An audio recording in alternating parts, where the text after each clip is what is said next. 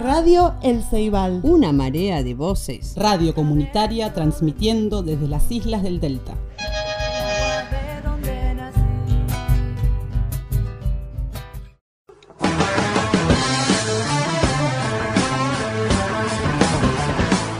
Un perro negro ladra en tu muelle.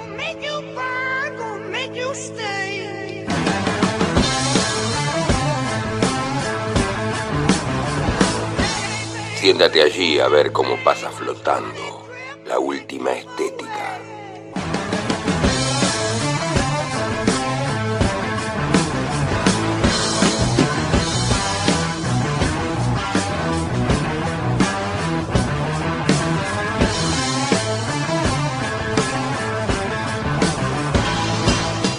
Desde las islas del Delta, entre la marea de voces de FM El Ceibal, Aquí empieza a ladrar un perro negro.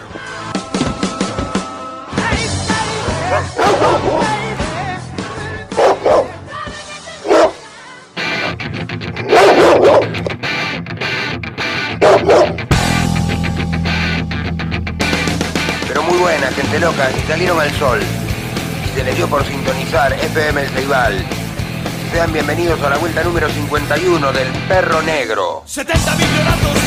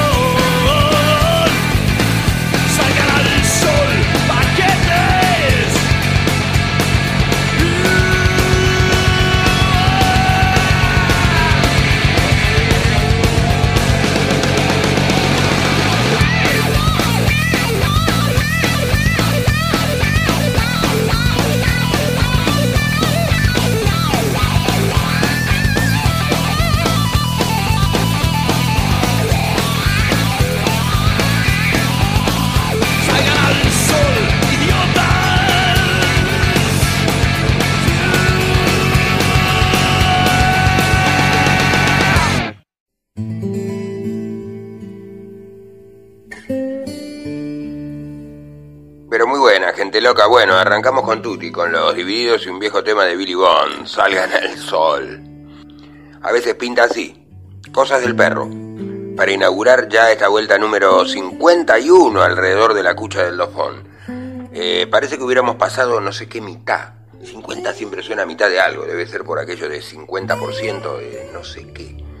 Probablemente lleguemos al programa 934. Mmm, que aguante. Pero de momento sentimos estar atravesando la mitad de algo. Bueno, la cosa es que estamos aquí en nuestra FM El Ceibal, radio comunitaria isleña, perfectamente instalados en el predio de Itecoa, donde está enclavada nuestra radio. Vinimos flotando en nuestro baúl de sueños y misterios, ese que se abrió recién para dejar salir a los divididos y que nos depositó en el muelle aquí, en las márgenes del arroyo Espera, para dar la vuelta número 51 alrededor de la cucha del Lofón. Recuerden sintonizarnos, si así lo desean, tanto por el 102.1 del dial como vía el enlace fmelceibal.caster.fm para los pajaritos que sobrevuelan las selvas de internet. Hoy vamos a tener una pequeña sesión inaugural, un móvil desde el vehículo en el que se transporta el perro negro habitualmente de madrugada por la ruta panamericana rumbo a la gran ciudad. Pequeñas pinceladas. De momento vamos a escuchar música y les anticipamos que tenemos un cuentazo de Guy de Maupassant, el excelente cuentista francés. Entre otras yerbas. Así las cosas que van surgiendo. Las cuentas de El Collar Multicolor, que es este programa que se nos ocurrió llamar El Perro Negro.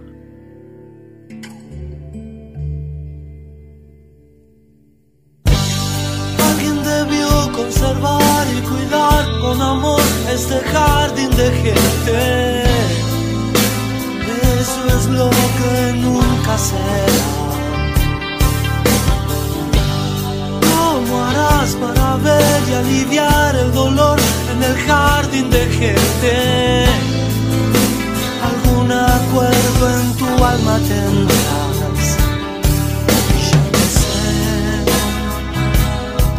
Si es que amanece o veo el cielo como un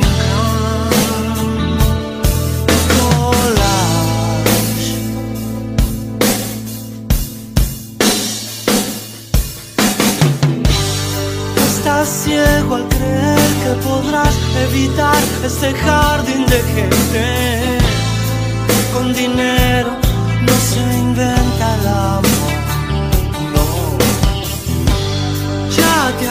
de frutos y peces y panes que comes sin suerte.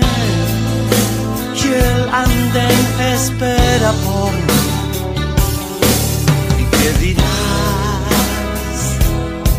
cuando termines el bocado de tu propia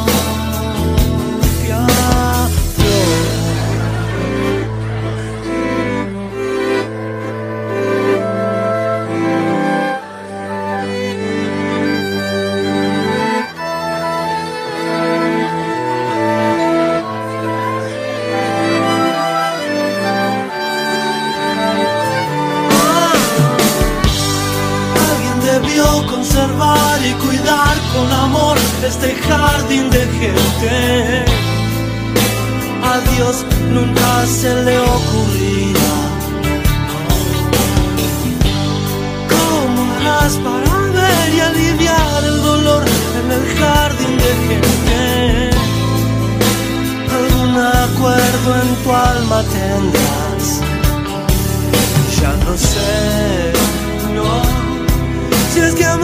amanece o veo el cielo como un collage. El collage de la depredación humana. El collage de la depredación humana, decía Luis, siempre presente en nuestros corazones y en este programa, por supuesto, con toda su música, su poética, su filosofía. Jardín de Gente, Espineta y los socios del desierto.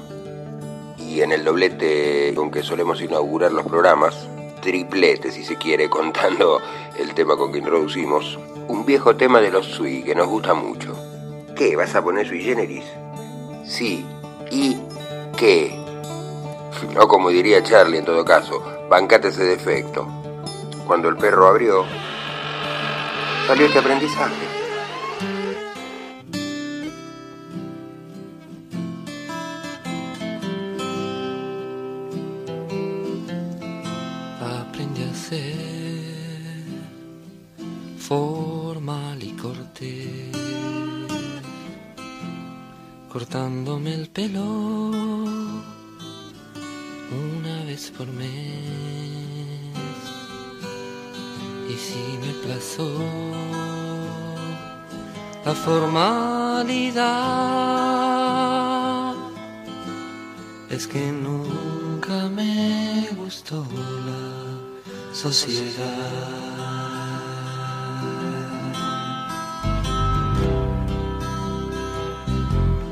Viento del sur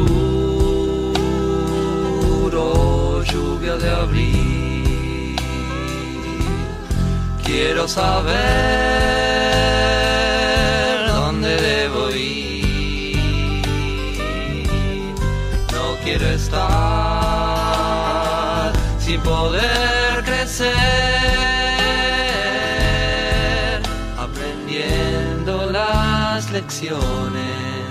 para ser.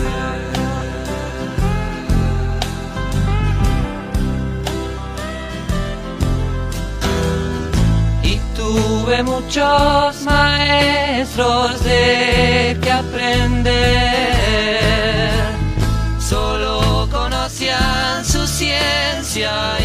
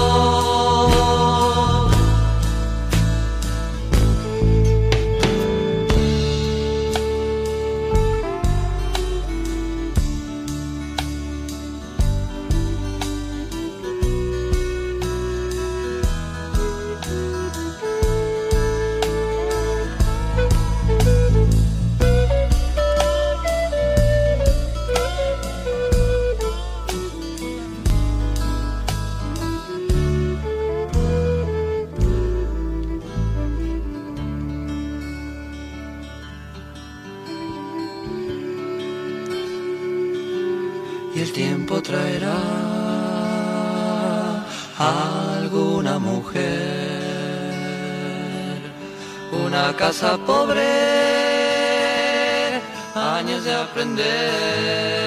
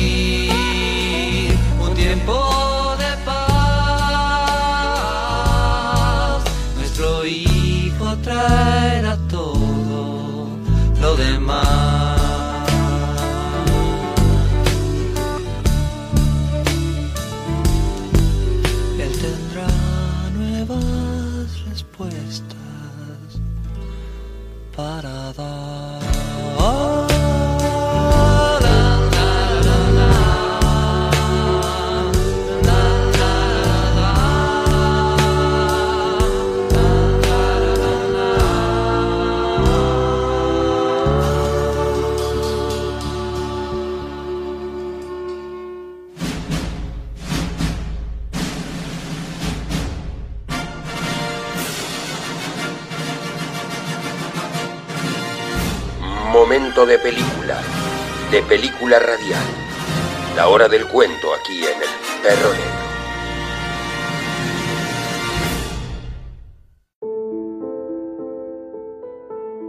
Volvimos a subir a cubierta después de la cena. Ante nosotros, el Mediterráneo no tenía el más mínimo temblor sobre toda su superficie, a la que una gran luna tranquila daba reflejos. El ancho barco se deslizaba, echando al cielo, que parecía estar sembrado de estrellas, una gran serpiente de humo negro. Detrás de nosotros, el agua blanquísima agitada por el paso rápido del pesado buque, golpeada por la hélice, espumaba. Removía tantas claridades que parecía luz de luna burbujeando. Ahí estábamos, unos seis u ocho, silenciosos, llenos de admiración, la vista vuelta hacia la lejana África, a donde nos dirigíamos. De pronto el comandante, que fumaba un puro en medio de nosotros, retomó la conversación de la cena. Sí, aquel día tuve miedo. Mi navío se quedó seis horas con esa roca en el vientre, golpeado por el mar. Afortunadamente por la tarde nos recogió un barco carbonero inglés que nos había visto. Entonces un hombre alto, con el rostro quemado, de aspecto serio, uno de esos hombres que uno imagina que han cruzado largos países desconocidos en medio de peligros incesantes y cuyos ojos tranquilos parecen conservar en su profundidad algo de los países extraños que han visto. Uno de esos hombres que uno adivina empapado en el valor. Habló por primera vez. Usted dice, comandante, que tuvo miedo. No le creo en absoluto. Usted se equivoca en la palabra y en la sensación que experimentó. Un hombre enérgico nunca tiene miedo ante un peligro apremiante. Está emocionado, agitado, ansioso, pero el miedo es otra cosa. El comandante prosiguió riéndose. Caramba, le vuelvo a decir que yo tuve miedo.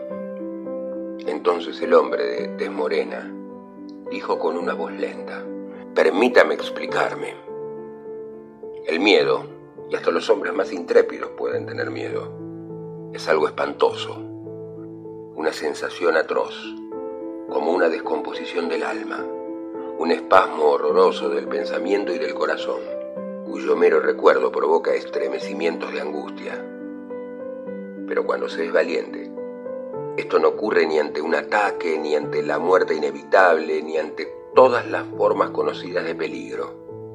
Ocurre en ciertas circunstancias anormales, bajo ciertas influencias misteriosas, frente a riesgos vagos. El verdadero miedo es como una reminiscencia de los terrores fantásticos de antaño. Un hombre que cree en los fantasmas y se imagina ver un espectro en la noche debe experimentar el miedo en todo su espantoso horror. Yo adiviné lo que es el miedo en pleno día hace unos 10 años. Lo experimenté el pasado invierno, una noche de diciembre, y sin embargo he pasado por muchas vicisitudes, muchas aventuras que parecían mortales. He luchado a menudo. Unos ladrones me dieron por muerto. Fui condenado como sublevado a la horca en América y arrojado al mar desde la cubierta de un buque frente a la costa de China. Todas las veces creí estar perdido e inmediatamente me resignaba, sin estremecimiento e incluso sin arrepentimientos. Pero el miedo no es eso. Lo presentí en África y, sin embargo, es hijo del norte. El sol lo disipa como una niebla. Fíjense en esto, señores. Entre los orientales la vida no vale nada. Se resignan enseguida. Las noches están claras y vacías de las sombrías preocupaciones que atormentan los cerebros en los países fríos. En Oriente, conocen el pánico, pero ignoran el miedo. Pues bien, esto es lo que me ocurrió en esa tierra de África. Atravesaba las grandes dunas al sur de Wargla. Es este uno de los países más extraños del mundo. Conocerán la arena unida, la arena recta de las interminables playas del océano. Pues bien, figúrense al mismísimo océano convertido en arena en medio de un huracán. Imaginen una silenciosa tormenta de inmóviles olas de polvo amarillo, olas altas como montañas, olas desiguales diferentes totalmente, levantadas como aluviones desenfrenados, pero más grandes aún, y estriadas como el Moaré.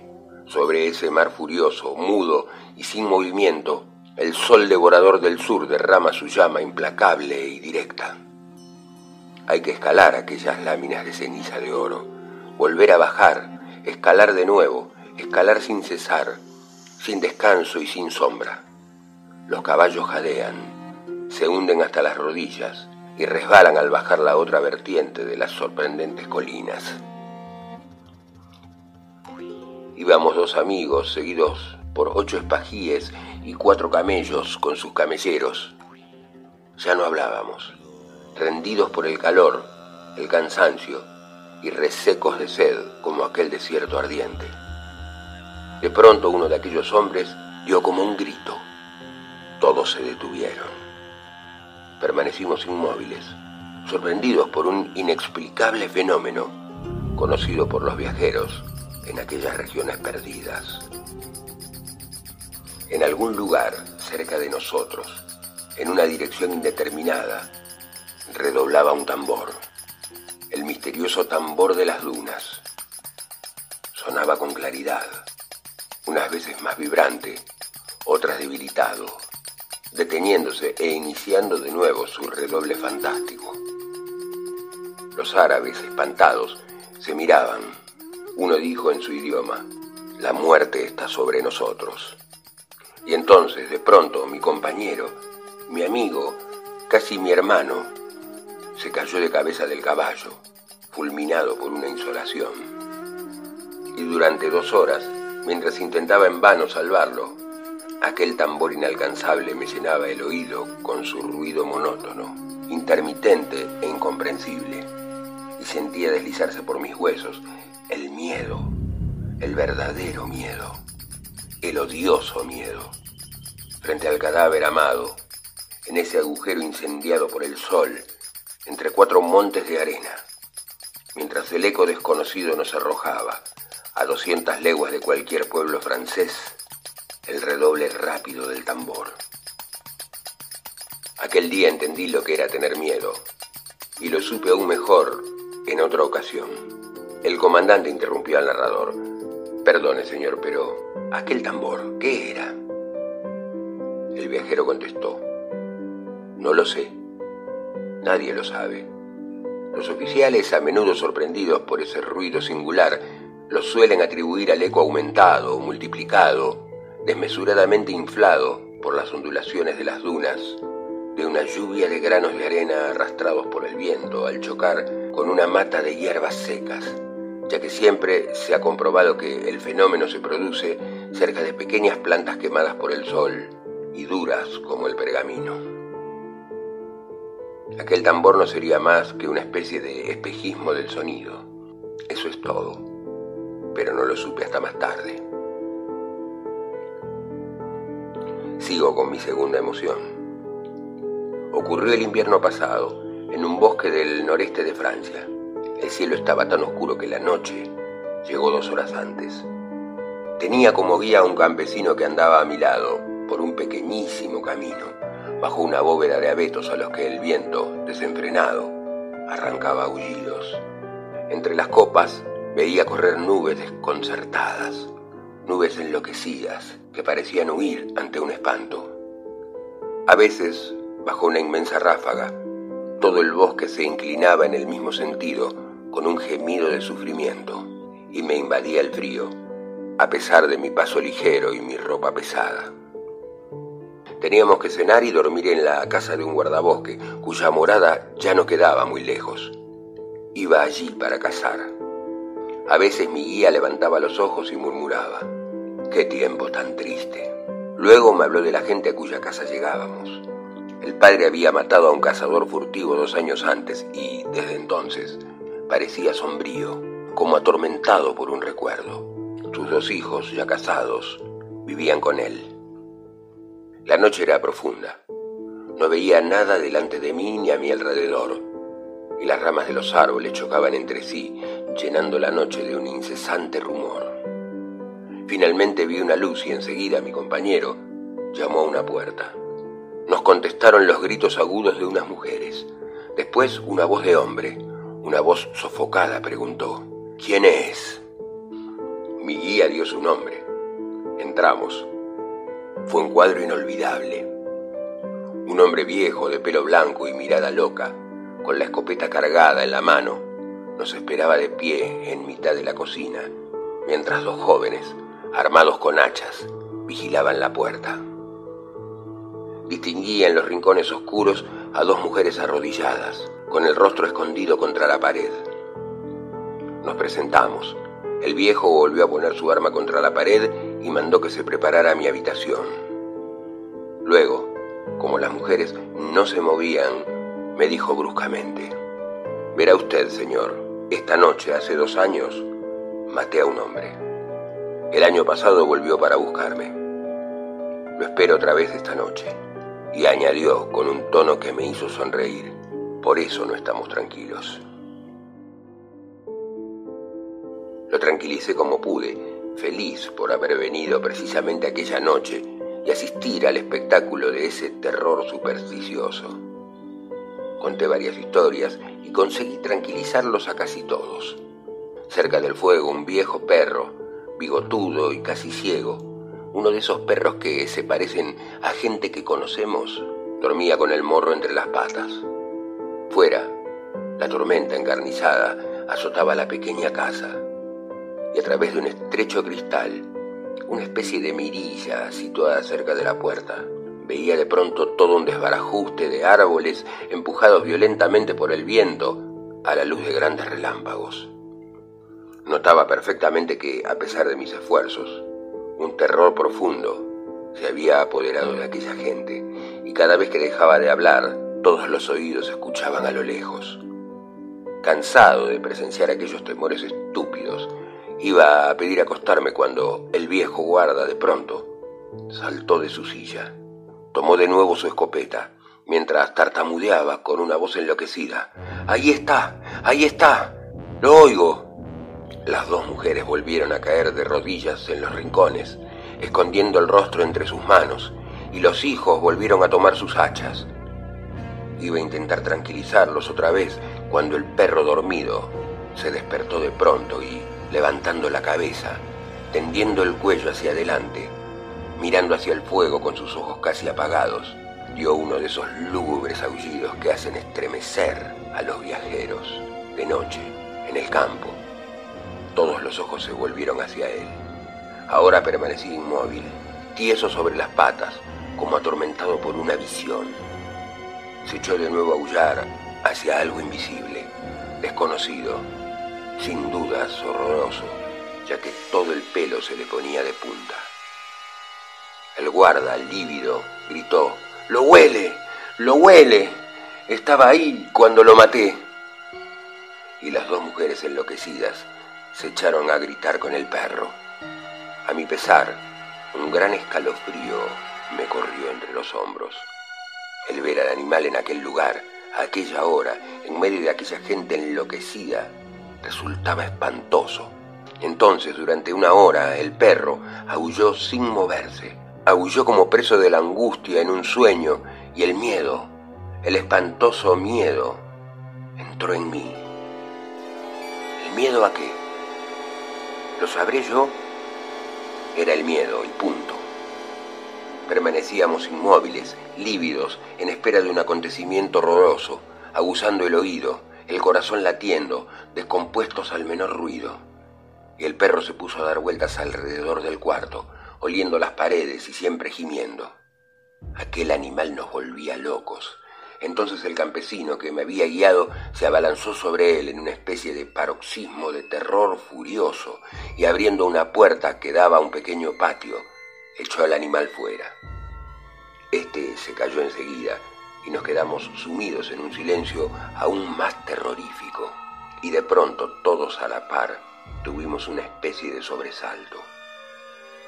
Un ser se deslizaba contra la pared en el exterior, hacia el bosque.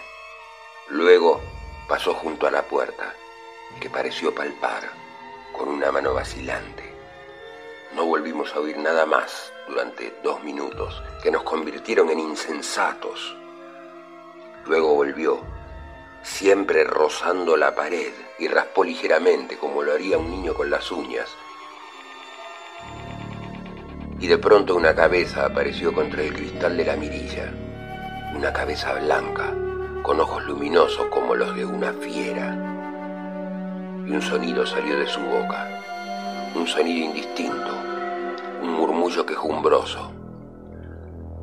Entonces un estruendo formidable estalló en la cocina. El viejo guarda había disparado. Inmediatamente sus hijos se precipitaron. Taparon la mirilla levantando la gran mesa que sujetaron con el aparador. Y les juro que al oír el estrépito del disparo que no me esperaba, tuve tal angustia en el corazón, el alma y el cuerpo, que me sentí desfallecer y a punto de morir de miedo. Nos quedamos ahí hasta el amanecer, incapaces de movernos, de decir una palabra, crispados en un enloquecimiento inexplicable. No nos atrevimos a desatrancar la salida hasta no ver, por una hendidura que había en la mirilla, el primer rayo de luz del día. Al pie del muro, junto a la puerta, yacía el viejo perro, con el hocico destrozado por una bala. Había salido del patio escarbando un agujero bajo una empalizada. El hombre de rostro moreno se calló. Luego añadió, aquella noche no corrí ningún peligro, pero preferiría volver a empezar todas las horas en las que me enfrenté con los peligros más terribles, antes que el minuto único del disparo sobre la cabeza barbuda de la mirilla.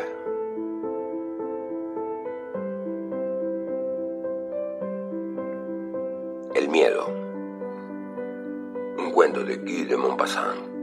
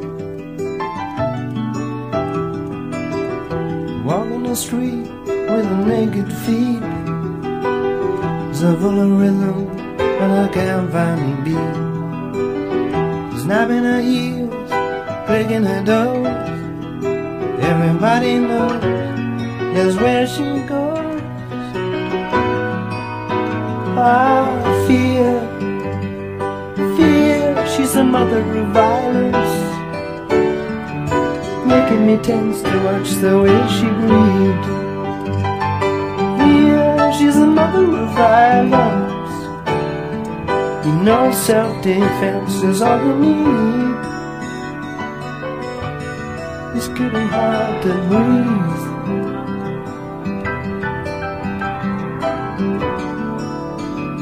It's getting so hard to believe.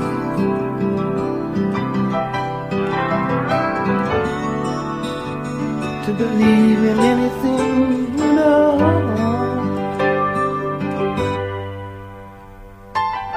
Mouth all dry, eyes bloodshot. Day done start and night rolled in the cloud with my moccasins and shoes. TV dinner, TV news. Ah, ah, Cause fear, fear, she's a mother of violence. Make any sense to watch the way she breathes. Fear, she's a mother of violence. Making me tense to watch the way she feels. Only way you know she's there is a subtle flavor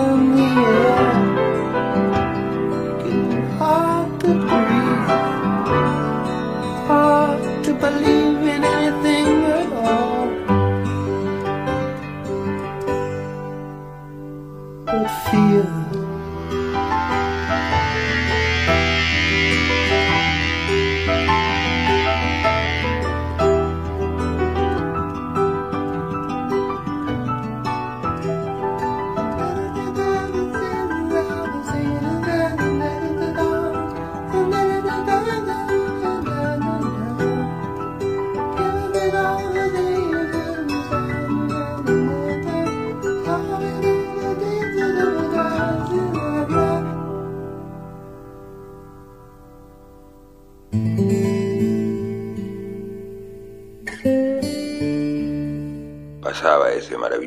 sobrecogedor relato, El miedo, de ese enorme escritor francés, Guy de Maupassant.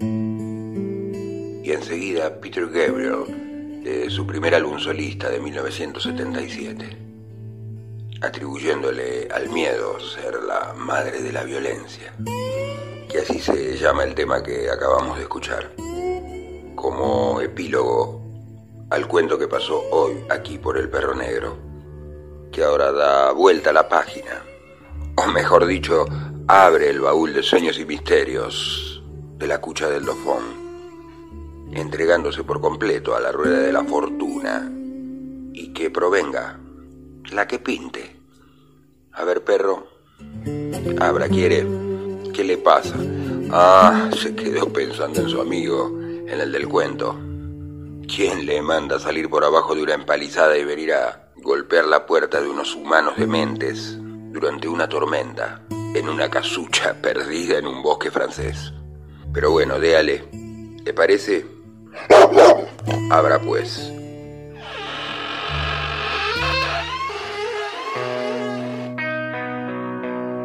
Quizás mañana mi barca se irá detrás de aquel viento que la hizo llegar.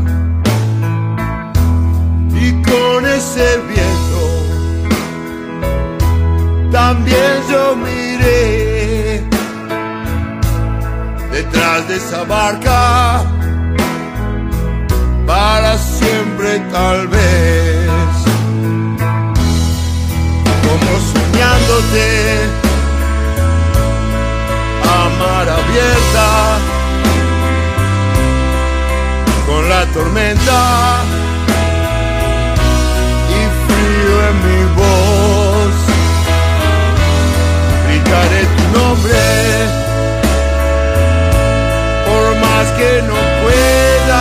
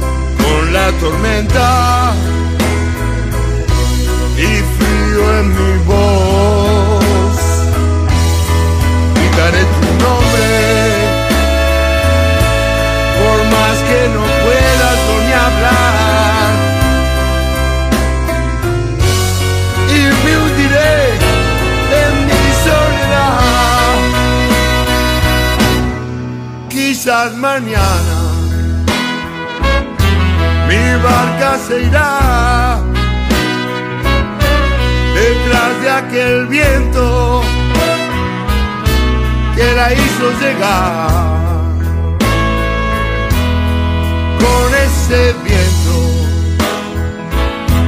También yo miré detrás de esa barca para siempre tal vez, para siempre tal vez. Te quiero,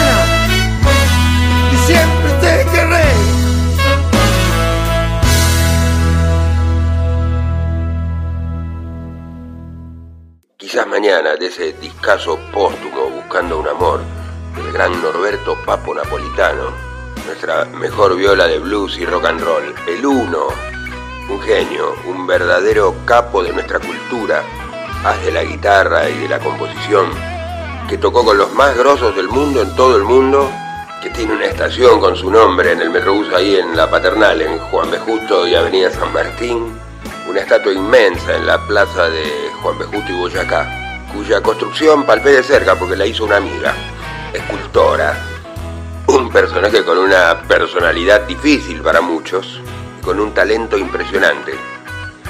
Ahí habíamos puesto un tema de sui generis y recuerdo una anécdota de Papo, cantaba así como un duro del blues y el rock and roll, que cuando habían aparecido los Sui vino su representante y le comentó, qué buenos estos pibes, che, mirá, es algo diferente lo que hacen, está buenísimo. Y Papo le respondió, no, no, no, esto los van a arruinar. Por sus cancioncitas con la guitarrita y la flautita y el aspecto así angelical que tenían Charlie y Nito. Y Papo le redondea en una frase muy graciosa. Y la verdad, cómo ablandaron la milanesa. Ese era el Carpo, y este un discazo, ¿eh? Buscando un amor, que paradójicamente eh, fue publicado después de su muerte, en ese accidente horrible que tuvo en su motocicleta. Una muerte rocker, desafortunada, desgraciada y con las botas puestas. Toda la carrera de Papo es impresionante, cómo dio vuelta a los gatos, llevándolos para el lado del blues y el rock and roll, su carrera solista, todos los discos de Papos Blues, de Riff, alguien a quien el perro tuvo la suerte de ver muchísimas veces en vivo y siempre, siempre, siempre se quedó con la boca abierta. Así que sin más preámbulos, el perro confiesa que se quedó con las ganas y que va a poner otro tema de Papo. Acá de su época metálica. Recuerdo ir a verlo a Papo con esta banda y pensar, esto suena como ACDC. Así que acá vamos con su etapa metálica. Que venga Riff. Ya que si estás a la deriva,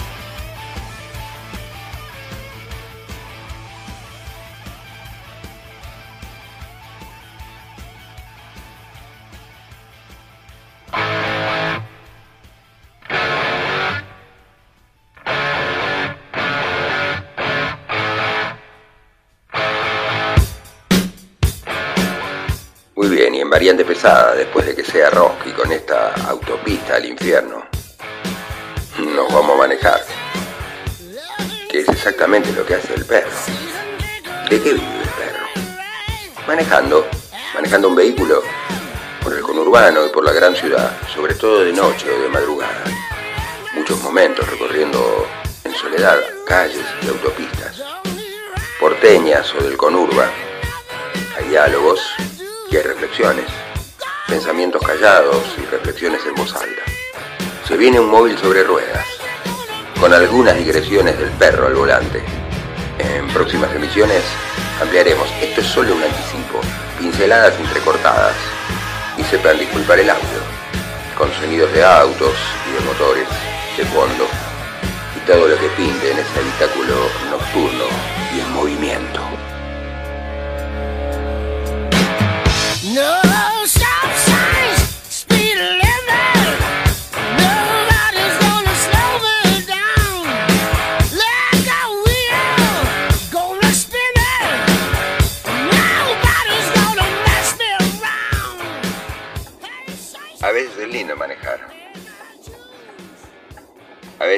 muy tedioso.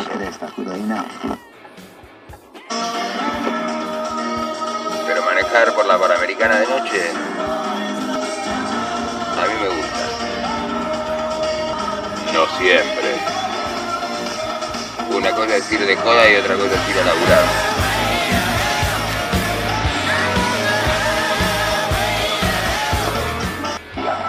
Edenor, 30 años de energía argentina en evolución. Fridor, las mejores salchichas alemanas. Fridor, especialidades alemanas que nos enorgullecen. Me comería una salchicha alemana en este momento. ¿Administras consorcios o barrios privados? Necesitas octavo piso.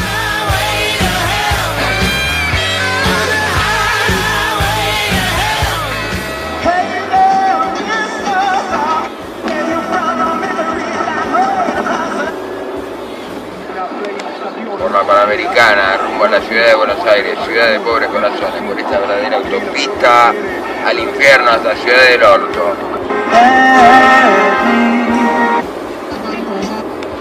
Y bánquense el sonido, porque esto es un móvil desde el vehículo. Esto es un reality.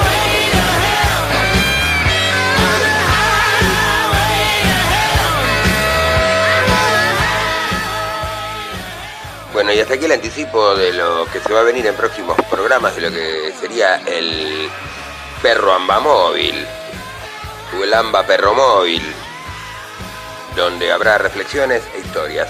Aquí un anticipo por falta de espacio, además, porque ya estamos casi en la recta final de este programa número 51. Pero habíamos prometido al principio que íbamos a tener móvil desde el tronco móvil del perro y aquí estuvo ampliaremos. ¿No, perro?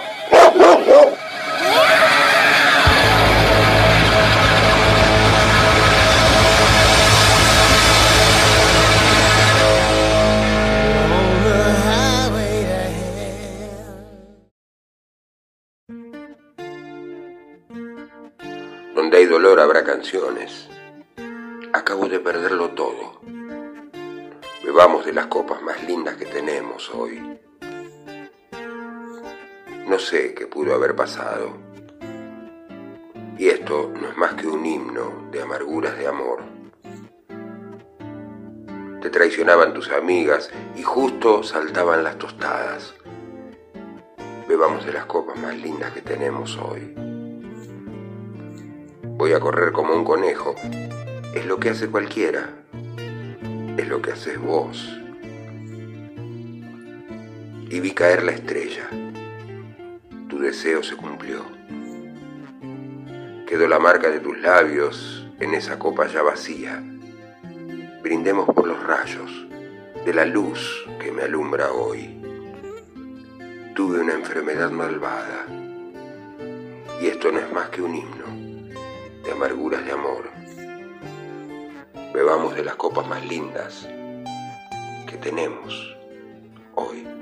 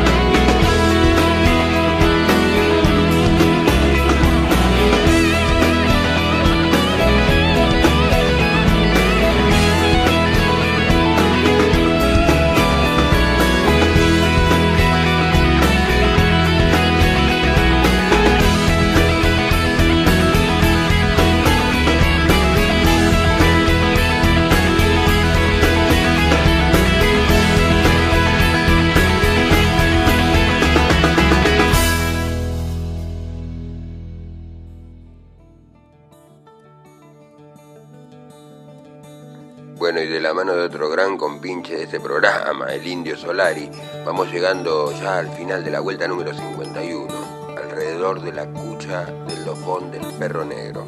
Tuvimos anticipo de lo que va a ser el móvil desde la autopista al infierno del perro negro, un reality callejero, sin muchas pretensiones y en las antípodas de lo que es la vida en las islas, claro, a las que es hermoso regresar luego de una ardua labor en la ciudad de la furia y sus aledaños. Por lo demás, esperamos que hayan disfrutado del programa, esta horita que compartimos aquí, con cuentos, poemas y canciones. Nos vamos a despedir ahora, vamos a hacer al revés. Va, algunas veces también hicimos esto. Nos despedimos y les dejamos una canción y la cortina de cierre, con Led Zeppelin, por supuesto, la mejor banda de rock de toda la historia, cuya cortina enaltece el modesto programa que hacemos desde aquí, desde FM El Ceibal, Radio Comunitaria Isleña, 102.1, desde las márgenes del arroyo Espera, a través de las brumas del éter y para todo el universo. Ya saben que en estos tiempos de confusa urgencia, aptos para la reflexión y también la resistencia, aquellos pajaritos que sobrevuelen las selvas de Internet pueden sintonizarnos picoteando en el enlace fmelceibal.caster.fm. Será hasta la próxima, ya estamos aquí en el muelle de. Así que perro, ¡Epa! Se mandó al agua de una. Bueno, está bien. Eh, no hay un 2-3 esta vuelta. Salude desde ahí, por lo menos. Nos estamos yendo. Disfruten el tema que sigue. Y, por qué no, también la cortina, que dejamos entera, como siempre, por supuesto.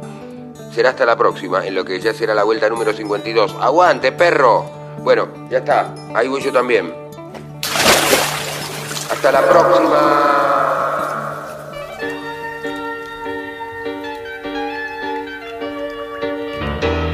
Algo raro me estaba pasando en el hotel. estaba solo. Tan solo como un hombre a veces debe de estar.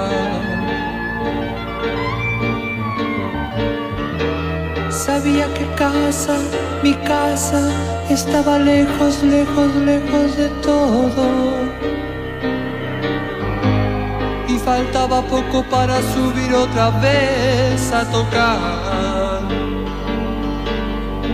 Y tal vez no tuve ganas de vernos, de estar